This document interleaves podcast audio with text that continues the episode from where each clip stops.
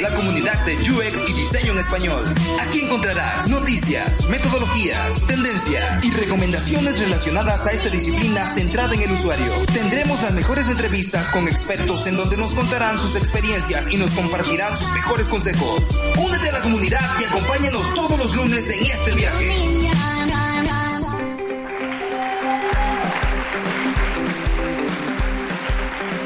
¿Cómo está toda la comunidad de UXMX? Una vez más, estamos en este nuevo episodio del podcast, una semana más para iniciarla con toda la energía, con todo el sabor y con excelentes temas de ir aprendiendo sobre todas estas disciplinas, que ya saben que aquí ya llevamos un buen ratito platicando, invitando a gente súper interesante. Es hora de presentar a la estrella de este programa, a la buena Julie García, que está un poquito enfermita. ¿Cómo estás, Jules? Hola, Iván, muy bien, ¿y tú? Muy bien, muy bien también, que estás enferma, Jules. Sí, ya. Sí, por este, te decía que el otro día por tomármelas bien frías, pero ya por eso, o sea, ya. Es donde andabas en el hipnosis, Jules, Ándale, allá sí, fuiste al festival. Pero ya estamos acá un poco mejor, ¿no? Este, pendientes, subiendo capítulo para la banda, todo muy bien. Y pues ya, este, sigamos, sigamos el hilo de esto. Ya Así es. Episodio número 19, ¿cierto? 19, ya somos mayores de, de edad con esto del podcast. Ya casi 20. Ya, por fin. Oye, Gracias a ustedes. exacto. La verdad, muchas gracias a toda la gente que nos escucha. Muchas gracias a toda la gente que nos escribe. Ya saben que nos pueden seguir por redes sociales en UXMX, ahí en Instagram. También en LinkedIn tenemos un grupo que se llama UXMX Group, que hay gracias a toda la gente que se está uniendo, pero que también compartan valor ahí en ese grupo. ¿eh? Y, y gracias a ustedes ya llegamos al programa 19. Parecía que fue ayer cuando empezamos, ¿verdad, Yuli? Sí, sí, ya se pasó bien rápido el tiempo.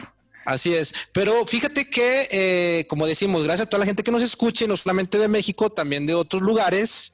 Y es por eso que tenemos aquí también un invitado muy, pero muy especial y muy interesante, que eh, tiene un perfil súper interesante que la verdad estamos muy agradecidos porque acepte la invitación.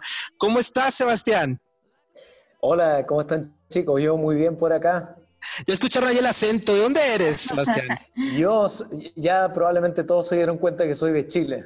es difícil no notarlo. Exacto. Pero no estás viviendo en Chile, ¿en dónde estás viviendo ahorita? Yo estoy viviendo en Perú. Sí, hace ya bastantes años, ya alrededor de 5 o 6 años viviendo acá en Lima, en Miraflores, en una ciudad muy, muy linda. Ujú, Ya, te- ya, ya eres de ahí, de Perú, ya. Sí, sí, eh, Perú es mi hogar ahora, sea, hace mucho tiempo. Ay, qué bonito. Sí, pues hoy tenemos, como ya este lo mencionó Iván, a Sebastián Nocés.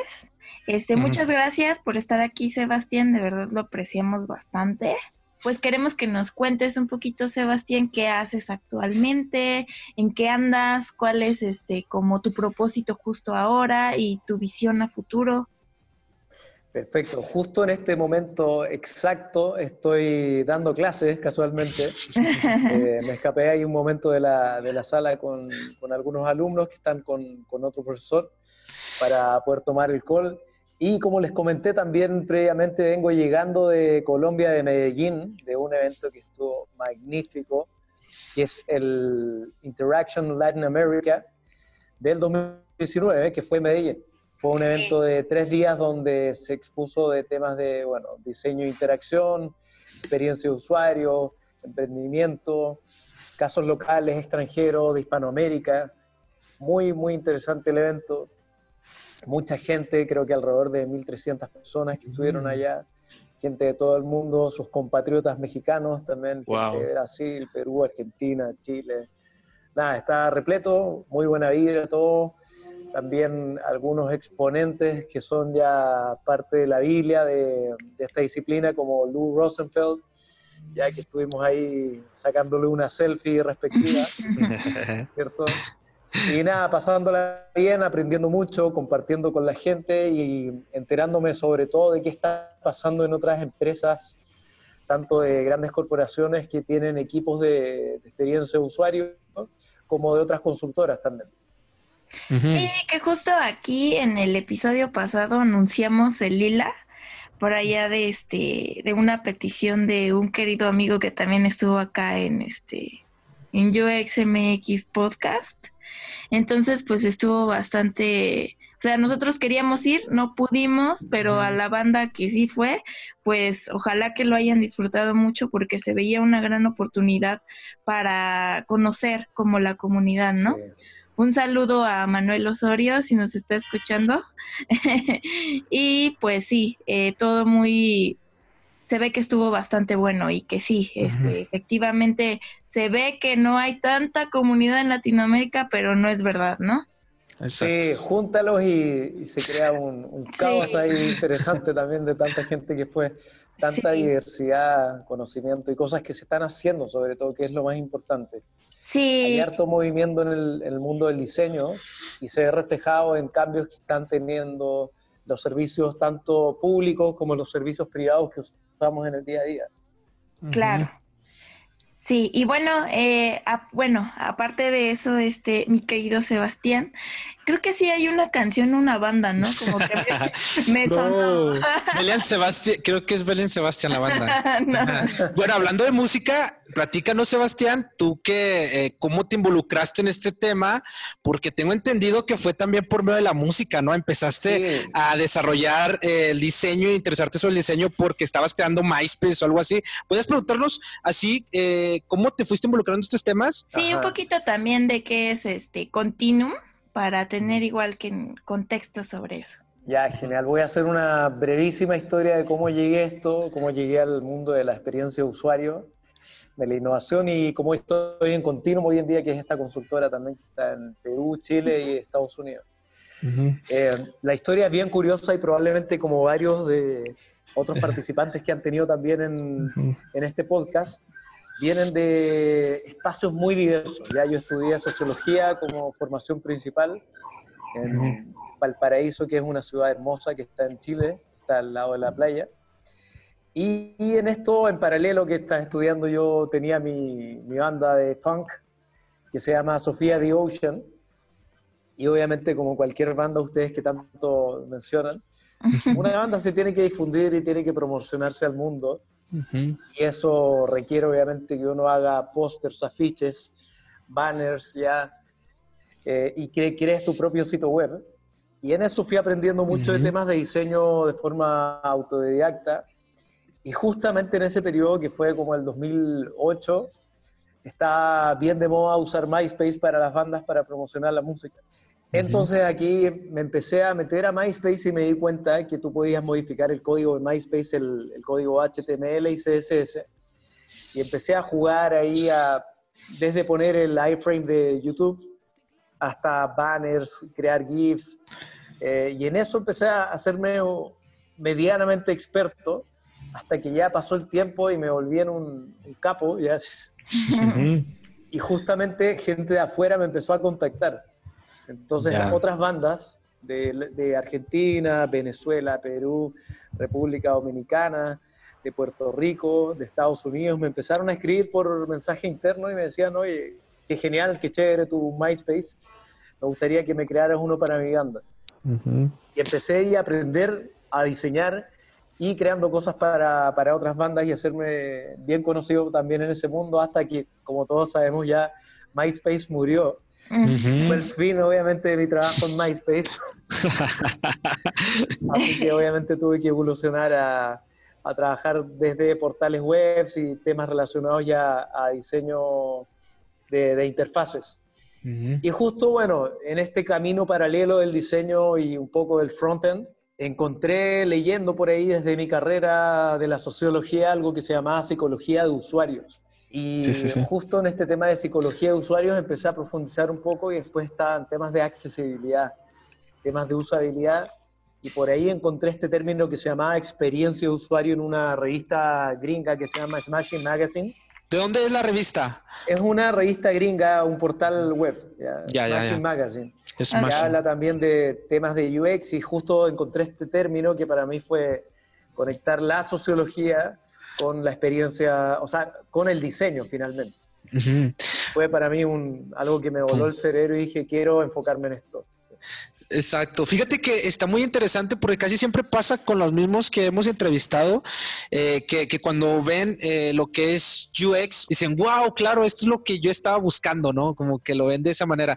Y también me, se me hizo súper interesante cómo fuiste, cómo combinaste estas dos cosas. O sea, por un lado, tu pasión a la música, el también el, el cómo construir y, e irte involucrando en los temas de código, por ejemplo, de, de HTML, CSS, y cómo lo lograste conjugar jugar con tu carrera de sociología. Entonces llega el UX y dijiste, o sea, de aquí, de aquí soy, ¿no? Te topaste con, con esto. ¿Y cómo ha sido eh, tu, experiencia ya laboral? Y, sobre todo nos interesa porque es muy importante saber cómo se desenvuelven estas disciplinas en otros países como, como Chile, que estuviste en Chile, y como Perú, este, ¿Cómo ves tú eh, e-, estas disciplinas cada vez están poniendo eh, más necesarias en las empresas o todavía eh, hay empresas que no logran comprender todo lo que hace una persona enfocada al UX? Bueno, de tu última pregunta hay un montón de gente que todavía le cuesta entender. A mí me cuesta explicarla también, sobre todo a, amigos y familiares. Pero sí, o sea, hablando bien en serio, hay un auge sumamente importante de esta disciplina eh, porque tú la ves traducida también en la demanda de las empresas de profesionales del mundo de experiencia de usuario. Eh, de Continuum también surgió un portal de empleos que se llama Get On Board y a partir de este portal también nosotros vamos viendo la demanda que hay eh, en distintos países, no solo en Perú, en Chile, sino que en México, Colombia y en otros, en otros lugares también. Y por el lado también de la consultoría nos damos cuenta que hay cada vez se especializa el rol de distintos perfiles. Antes tú necesitabas solo alguien que haga UX, pero ahora tú necesitas alguien que haga solo research, alguien que haga solo eh, diseño de interfaces, alguien que solo haga arquitectura e información, alguien que solo vea temas de usabilidad. Y eso demuestra una madurez incipiente también en todo lo que está ocurriendo. Y que yo te di unos cuatro años acá. Y en Chile, bueno, sí ya bastante más años también, pero aún así en los últimos estos últimos tres años ha crecido incrementalmente. Sí, pues justamente eh, creo que evidentemente no es algo que lleve tanto tiempo, sin embargo ya, ya, ya se creó un nicho, ¿no? Ya existe comunidad, ya están como eh, internándose cada vez más estos perfiles en empresas que antes era inimaginable. Entonces eso nos habla como de un progreso que pues realmente se ve, ¿no? Obviamente hay camino todavía por delante. No, bueno, hablamos de acá de parte de México por lo menos, ¿no? Pero creo que en Latinoamérica no es desigual, o sea, como que seguimos el mismo camino de cierta forma. Sí, y ahí sobre todo también con, si nos ponemos a pensar con el auge de, startups que están saliendo de Latinoamérica, como Nubank, ya como Rappi, ¿cierto? Corner Shop, ¿cierto? Sí. Eh, Mercado Libre, obviamente, también. Y esto obviamente demuestra que hay un cambio en la forma en cómo se crean los productos y los servicios hoy en día y en cómo se está planteando también como prioridad estratégica de ciertas compañías temas de innovación. Claro. Y ahí obviamente hablamos de innovación por un lado ya más técnica, ya más dura, pero en el aspecto que estamos nosotros conversamos sobre temas de innovación centrada en usuarios. Es cómo creamos estos mejores productos y servicios para clientes, para darles una vida mejor, para facilitarles ciertos trámites y al mismo tiempo en temas de espacios públicos ya justo, bueno, en Chile está el gobierno, el laboratorio digital del gobierno, acá también se están creando instancias de laboratorios digitales del Estado, porque hay un montón de cosas que se pueden hacer y requieren de especialidades como las que nosotros estamos encontrando, temas de investigación de esta perspectiva para idear nuevas soluciones desde una perspectiva no necesariamente ingenieril o laboral o desarrollo social, sino de cómo conectas el lado del diseño para estas nuevas soluciones. Sí, fíjate que eso es un tema bastante interesante. Este, que me parece que el mes pasado soy pésima porque ya ni me acuerdo cuándo fue, que estuvo aquí el evento de Globant de Latinoamérica. Estuvo un ponente justamente que hablaba sobre la innovación ¿Y qué sucedería por ejemplo, acá en México no se invierte mucho en innovación. Sin embargo, si el Estado porque el Estado es el órgano, el órgano central de todo, ¿no? Entonces desde ahí se expulsan como todas las herramientas hacia afuera que te van a ayudar a crear justamente lo que, o sea, lo que buscamos, ¿no? Mejorar sistemas de salud, mejorar sistemas gubernamentales, servicios, etcétera. ¿Qué pasaría si el Estado eh, realmente invirtiera en innovación? Y es que justo ahí es donde se empatan todo y tienes como ese apoyo central y eso me, para mí es como la forma más efectiva de, de, hacerlo, ¿no? Y también hablábamos que justo en las universidades no se tiene como están un poco cerradas también en ese aspecto. Eh, y es aquí ahorita donde vamos contigo, que es la docencia, en el aspecto de la docencia. Cuando los temas eh, tal cuales de innovación social y eh, crear impacto, crear beneficio llegan a las universidades, ¿qué es lo que sucede? Y pues acá nuestro querido Sebastián es este, ha sido docente por mucho tiempo y eh, pues justamente transmite y habla de estos temas que nosotros también nos gusta mucho, no por nada tenemos este espacio, pero nos gustaría que me contaras cómo ha sido tu experiencia y qué retos te has topado en, en este ámbito. Mira, justo estamos bueno, ya hace bastante tiempo con un cambio de paradigma de cómo se educa a la gente, desde el mismo autoaprendizaje, bueno, hace años ya que se crearon plataformas como Udemy, como Coursera, y nos damos cuenta que, o sea, el Internet en general ha cambiado la forma en cómo todos los nuevos profesionales están aprendiendo cosas que las universidades incluso aún no están preparadas para crear, ¿ya? porque son cosas que van tan rápido y ahí dentro de todo este cambio de paradigma es donde entra también el cómo enseñamos esta nueva disciplina que antes no existía, ¿cierto? Y a nosotros justo con Continuum nos ha tocado incluso crear programas de experiencia de usuario, de transformación digital, eh, de diseño de interfaces también. Entonces ya hace años que venimos trabajando en esto, en esta cercanía al mundo educativo en un principio a un nivel consultivo y después obviamente también hay que enseñarlo. Y enseñar una carrera como la que nosotros nos dedicamos es distinto a enseñar una carrera tradicional que es mucho más unidireccional. Exacto. tiene también sus complejidades y sus desafíos. Entonces, justo por ejemplo ahora en la universidad que estoy ahora, que se llama UTEC, estamos dictando un programa que es de cuatro meses, que se llama Lean UX y Service Design, porque Finalmente son cosas que están intrínsecamente conectadas.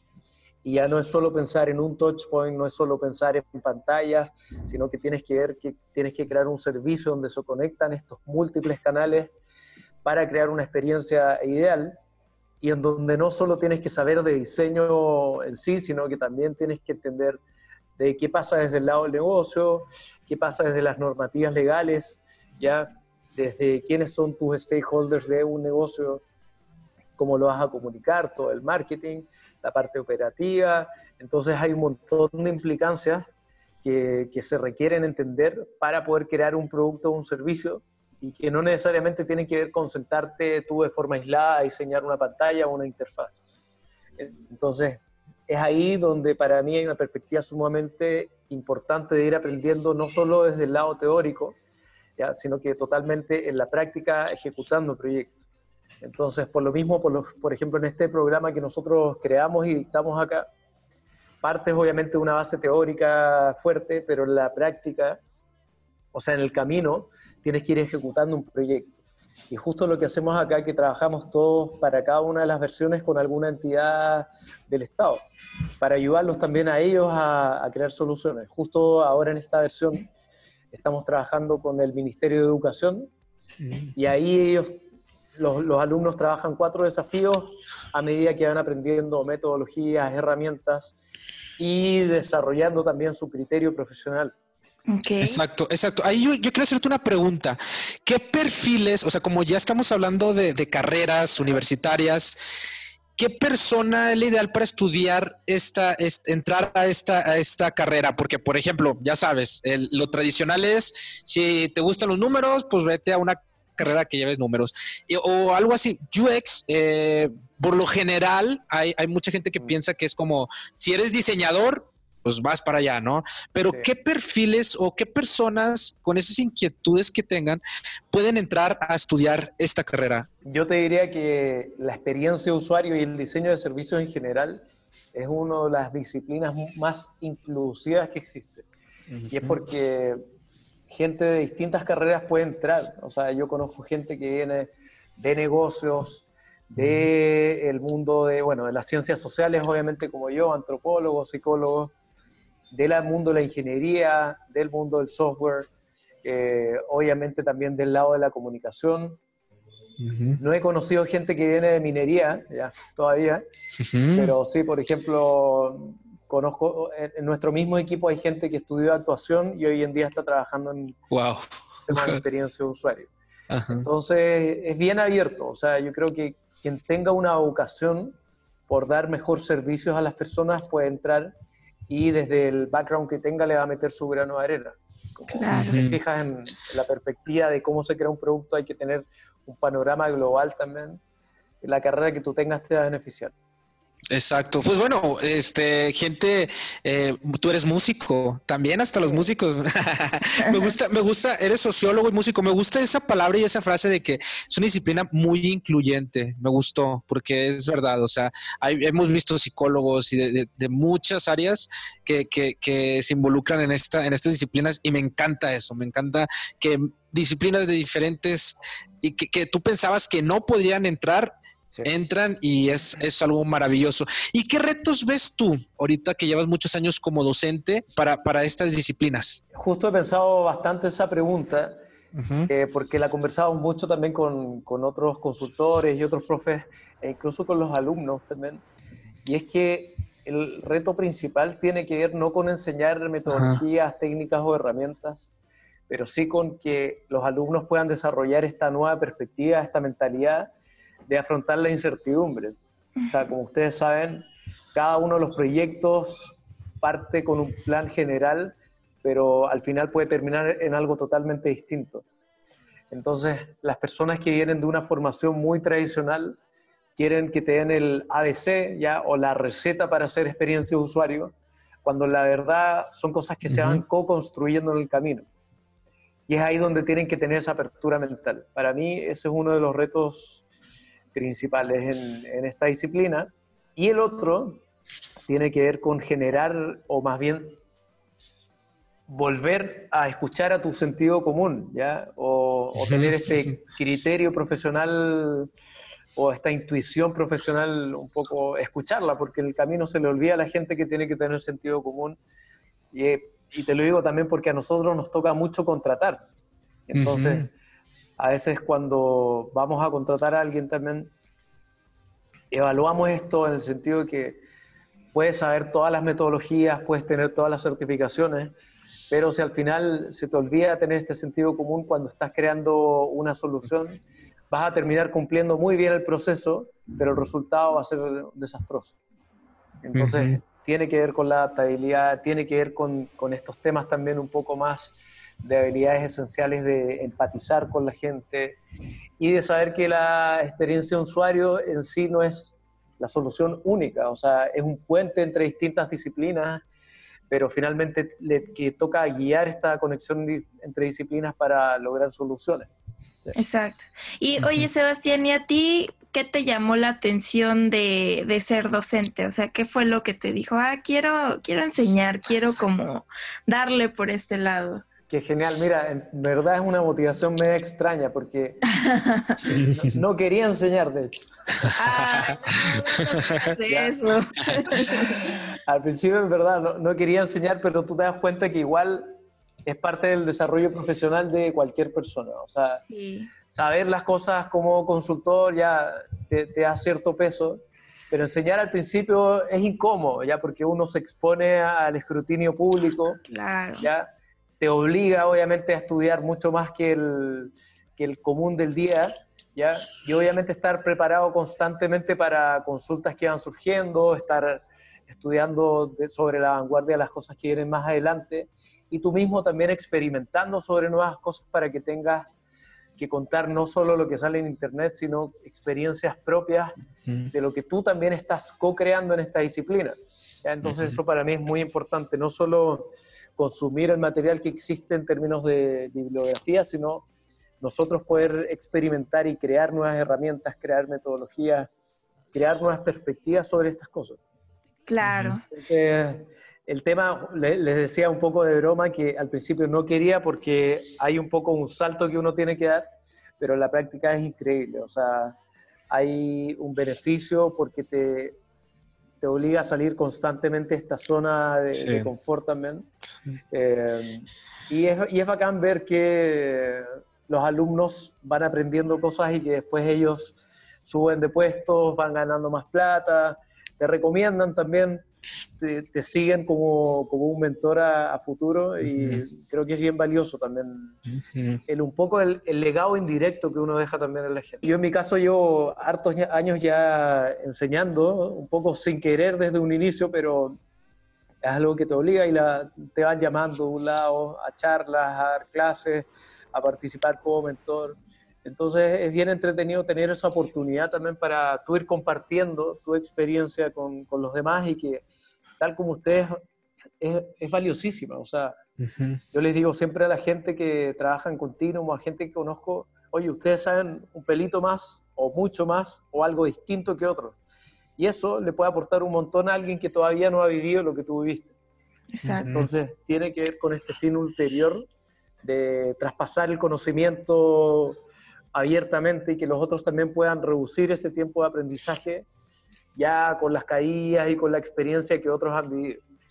Exacto. Sí, una vez leí, creo que el que enseña aprende dos veces. Entonces, ah, yo, yo, yo, creo que es algo muy bonito que la gente que nos escucha, si ya está y tiene la posibilidad de ser docente, sí da miedo a veces, como a nosotros al principio cuando empezamos el podcast, de que, ay, o sea, y si digo algo que, que no, y siempre va a estar ese miedo, pero cuando te lanzas, aprendes y estás abierto, eh, aprendes dos veces, o sea, una, porque tienes que aprender para ti, luego la otra, cómo enseñarlo. También es algo súper, súper complicado, ¿verdad? Pero me da gusto, me da gusto que, que, que, que, compartas el conocimiento. Es algo que nosotros valoramos y más en estas disciplinas que, prácticamente, eh, si en sí, como mencionamos, son medianamente nuevas, eh, es importante que haya más gente que comparte el conocimiento. Por eso nosotros siempre invitamos a la gente aquí, que este es su espacio. Si tú quieres compartir algo, este es el espacio para todos, para, para empezar a crear comunidad, ¿no? Este, y así es como lo llevamos. Sí, oye, este, antes de que se nos vaya, no nos contaste este sobre tu empresa, sobre Continuum. ¿Y qué hacías ahí? ¿Cuál es tu enfoque actualmente? ¿Hacia dónde te quieres mover? Mira, bueno, Continuum nació también como uno de estos saltos de fe también.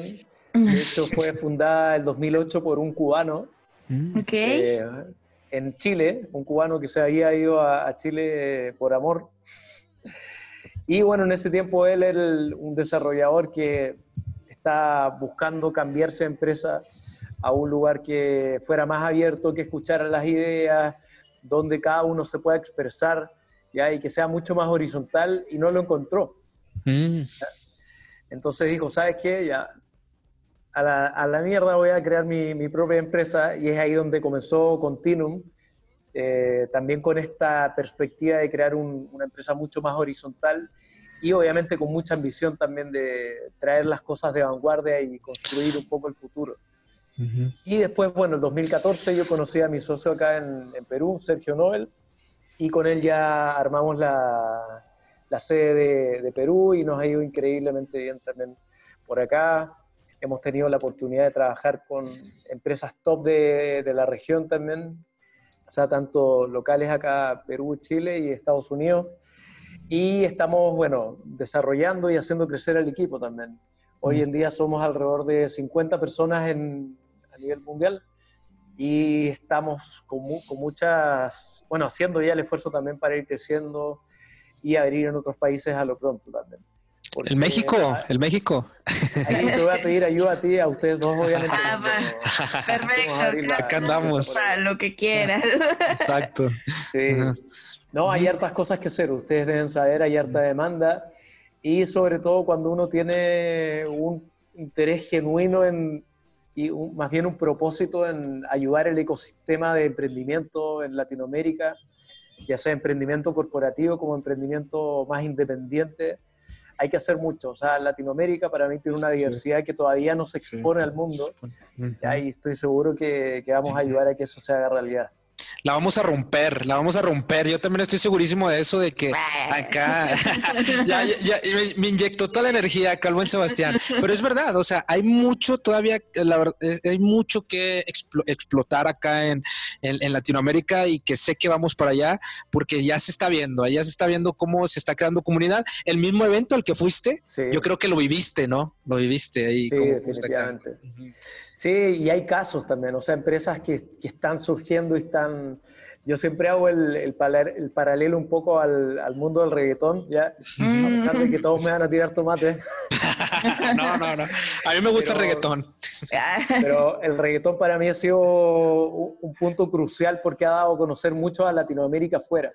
Entonces, tú ves hoy día a los, a los gringos escuchando también música... En español en español, ya aprendiendo español, entonces es un cambio y tiene que ver también con las cosas que nosotros podemos entregar. Y al ah, o sea, está el reggaetón, pero hay muchas cosas más allá en términos de arte, en términos de nuestra perspectiva política y obviamente en el mundo de los negocios también de las cosas que podemos crear y las cosas que Europa, Estados Unidos ya, y otros continentes pueden aprender de lo que tenemos nosotros como latinoamericanos. Y nosotros, ¿por qué no vamos a tener la capacidad para crear los nuevos métodos de innovación o nuevas metodologías o perspectivas centradas en el usuario desde Latinoamérica? Exacto. Que tenemos una diversidad mucho más amplia que en otros lugares. Exacto. Sí, exactamente. Pues ya para ir cerrando un poquito este programa, Sebastián, te vamos a, pedir que si tienes alguna recomendación que dar hacia la comunidad, es decir, si quieren como aprender más sobre UX, sobre diseño de servicios, sobre innovación, qué fuentes podríamos consultar que tú recomiendes.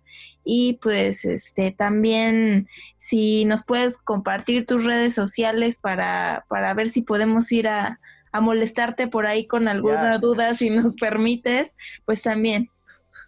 Ya, parto al revés. En términos de mis redes sociales, yo uso harto LinkedIn, así que me pueden seguir ahí y buscar como Sebastián Oces. O en mi Instagram también como Sebastián Oces. O si quieren escuchar mi música, me pueden buscar ahí en Spotify como Sofía The Ocean. Como que Perfecto. ¿Sí? ¿Está, bien? Sí, sí, estamos bien, estamos bien, no te preocupes. Y en términos de recomendación de qué aprender y cómo aprender para la comunidad, yo creo que lo más importante es que la gente pueda compartir lo que sabe y no se lo quede adentro. ¿ya? Eh, que piensen que los secretos o las ideas que son solo de uno van a ganar, no, aquí es todo lo contrario. Todo el conocimiento que uno tiene que tiene, tiene que exponerlo, ya sabemos que está probado, que eso funciona y ayudas a co-construir con el de al lado.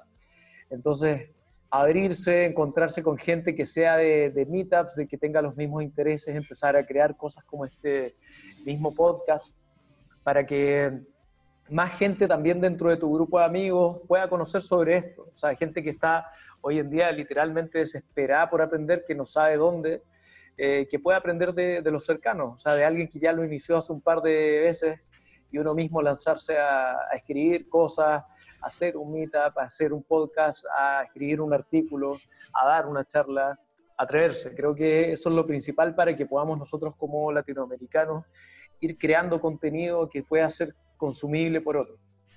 Y es la única forma de, empezar a generar este, esta base también un poco teórica también sobre lo que estamos haciendo. Y lo último, finalmente, para mí es sumamente importante que, uno pueda un poco revelarse también sobre cómo se están haciendo las cosas. Si estás trabajando en una empresa y quieres traer esta nueva perspectiva de hacer experiencia de usuario, enfocarte en el diseño centrado en las personas, tratar de lucharla. O sea, y si no te gusta la empresa donde estás, hay un montón de oportunidades afuera de startups, de otras consultoras que también ya están valorando a la gente distinta, sea el cargo que tenga, sea la disciplina que tenga. Y por más también si incluso quieres saltar y te aburriste de ser contador, ya te aburriste de ser abogado, te aburriste de ser médico, en poco tiempo tú puedes también trasladarte esta nueva disciplina. Así que a dar el salto de fe y a, tener aspiraciones muy grandes también, porque se pueden hacer cosas gigantes. Y, se los digo con prueba, lo acabo de ver este fin de semana que estuve ahí en el, en el evento de Lila 2019. wow. Pues súper inspirador, ¿no? Ah, pues ahí tienen. Pues ahí está, la verdad. Eh, muchas gracias, Sebastián, por estar con nosotros. Muchas gracias por estar en este episodio de, del podcast de esta semana. Gracias, gracias, de verdad. Esperemos volver a tenerte acá. Ya sabes que también cuando vengas a México tiene las puertas abiertas. y pues, este, acá andamos cuando gustes visitarnos y comerte unos buenos tacos acá de México. Excelente. Picante, porque me encanta el picante. Por mi lado, les agradezco enormemente. Feliz de haber conocido el podcast ya desde adentro, de poder haber participado. Y espero que, bueno, siga siendo un éxito como es con, con gente tan bacán como ustedes que están lanzando. Muchas gracias por acompañarnos. Un abrazote grande y espero ya estar en contacto con toda la gente también que nos está escuchando ahora. Claro. que sí. Pues ahí está, ya tiene las redes de Sebastián y también nuestras redes. Y pues muchas gracias también a ustedes que nos escucharon y nos vemos la próxima semana en otro episodio de UXMX. Hasta la próxima. Bye. Chao.